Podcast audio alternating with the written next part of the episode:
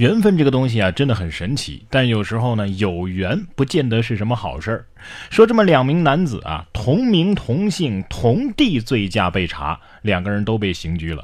三月十一号，河南南阳一位叫做李森的男子啊，酒后骑摩托车途经道路卡点，被执勤的民警查获。半个小时之后呢，另外一名骑摩托车的驾驶人也因为涉嫌酒驾被查。这名男子呢，也叫李森。经过抽血化验，两个人都达到了醉驾标准，然后呢，双双被刑拘。不求同年同月同日生，只求同年同月同日同名同姓同酒驾被查，是吧？你说这警察当时问姓名的时候，会不会认为他俩都醉的名字都忘了啊？下面这两位呢，同样很有缘分啊！来看这现实版的认贼作父啊！看守所里认贼当干爹，出狱之后父子联手作案。近日，江苏徐州一对奇葩的父子盗窃超市的奶粉被抓了。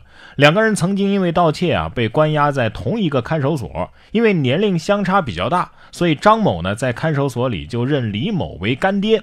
不料出狱之后啊，这父子俩竟然联手犯案。目前两个人都被刑事拘留。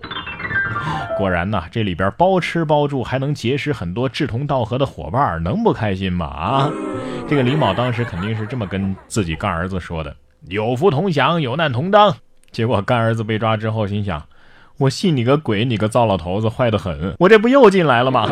这就是什么？一拜干爹，牢终生啊！这但凡是犯了事儿啊，迟早都是要被抓的。不过，如果都是下面这样的，呃，自投罗网的，那警察还就真省事儿了。说男子冒充公职人员诈骗，不料这诈骗电话打给了真警察。近日，河南焦作民警李三庆接到了一名自称是社保局的工作人员的电话，说他涉嫌社保卡诈骗，要对他进行经济审核。得知银行卡里边没钱的时候呢，他要求筹个三五千块放到卡里。男子和民警交谈了近二十分钟，结果男子呢已经被绕晕了。警察心想：来了，小老弟，就等你送上门呢。这是什么呀？李鬼遇到了李逵。不过我得说说你了啊，你没看三幺五晚会吗？人家现在这诈骗都已经用这个机器人打电话了，高科技智能化，一天上千个电话，普通话还比你标准多了啊！这都九零幺二年了，你还人工呢啊？诈骗也得与时俱进呢。开个玩笑啊！同样是送上门的，呃，这个男子呢顺手牵羊牵到了交警队，说男子到交警队里偷电瓶，民警跟他说啊什么？你问这是哪儿？这是交警队啊！三月七号，南京一个男子在交警队盗窃电瓶被抓了个正着。抓他的时候呢，他竟然说我自己刚好没有用的了。据了解啊，男子到交警队是准备办理电动车上牌照业务的，看见民警出门查酒驾，以为交警队啊已经没人了啊，就想顺手牵羊偷几只电瓶。你还真以为最危险的地方就是最安全的地方啊？你这是虎口拔牙呀！殊不知你就是人家交警大队守株待兔的那只兔子呀。说完偷电瓶的，咱们再来看看偷电瓶车的啊，这是。砸锅卖铁的爱情啊，真实版的偷电瓶车养你。说这个女朋友整容之后啊，缺钱花，男子就偷电动车变卖啊，怕她不爱我了。近日，福建惠安县一个男子多次偷盗电动车被抓。男子交代说呀，呃，自己女朋友整容花了五万多块钱，手头比较紧，于是呢向他要钱花。为了讨女朋友欢心，他就多次偷盗变卖电动车。目前男子已经被刑拘，他所盗的车辆呢，也都全部追回。哎呀，他们肯定以为自己像极了爱情吧？啊，不过虽然你被抓的样子很狼狈，但是你转账的样子真的很帅啊。说到转账，呃，下面这位女子呢，在网上聊天结识了一个所谓的维和士兵啊，执意要汇款上万元，银行员工劝她都劝不住啊。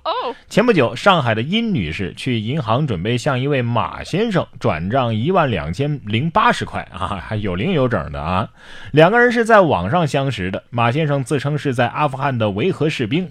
有笔钱要汇给殷女士啊，但是包裹呢在迪拜被扣留了，需要付款才能放行。银行员工阻止殷女士汇款，但是她不信呢，还说要去别的银行。最后是经过民警的劝说，殷女士最终才打消了汇款的念头。哎呀，这是漂流瓶里的雇佣兵转移阵地了啊！小哥哥网恋吗？只转账的那种？不是，我就想不明白了，为什么这样的诈骗也能骗到钱呢？啊！让我都忍不住要跟大家透露一个秘密了。各位啊，其实我是秦始皇，我其实并没有死，我在西安有一百吨黄金，我现在需要两千块人民币解冻我在西安的黄金。你的微信、支付宝转给我都可以啊，账号呢就是我的手机号码。转过来之后，我明天直接带部队复活，让你统领三军。你要是不信的话，呃，我建议你看一下 CCTV 的报道，《走进科学之神秘的秦始皇陵》。说到《走进科学》呀，我估计下面这条新闻呢，要是《走进科学》来拍的话，又能拍个十来集。说女子新家变成了放电室，连植物都带电。四川攀枝花杨茂秋女士自搬进新家之后啊，就不断的出现有电击的感觉啊，连碰到墙壁啊、地板呐、绿植啊、木柜啊等等，都经常会被电击。电业人员检查之后啊，怀疑是装修出了问题。目前杨茂秋已经联系了装修公司，在电业部门的指导下进行处理。不知道打听一下，过电之后会变成闪电侠吗？啊，会不会你家里有个孩子叫霹雳贝贝啊？我记得以前看过一期这个《走进科学》的剧情，就是跟这个差不多啊。后来经过记者和专家半年的跟踪调查，终于发现原来是电笔坏了。不过你别说，像《走进科学》这样的节目呢，它这个反迷信啊、科普的价值还是很大的。你像下面这位女子啊，我觉得就应该多看看像《走进科学》这样的节目。说这个女子啊，将鲜榨果汁儿静脉输注，险些丧命啊！她以为这新鲜水果营养丰富啊，新鲜水果是营养丰富，那是让你吃的呀，不是让你输液的呀。五十一岁的曾女士家住湖南郴州，特别钟爱养生之道。二月二十二号的下午，她在家中突发奇想，将二十多种水果混合榨汁儿。经过简单的过滤之后呢，就自己进行静脉注射，不料立刻感到皮肤瘙痒、体温上升。医生接诊之后啊，发现他全身感染非常严重，凝血功能也出现了障碍，肝脏、肾脏、心脏等重要的脏器啊都有不同程度的损伤，面临着生命危险呢。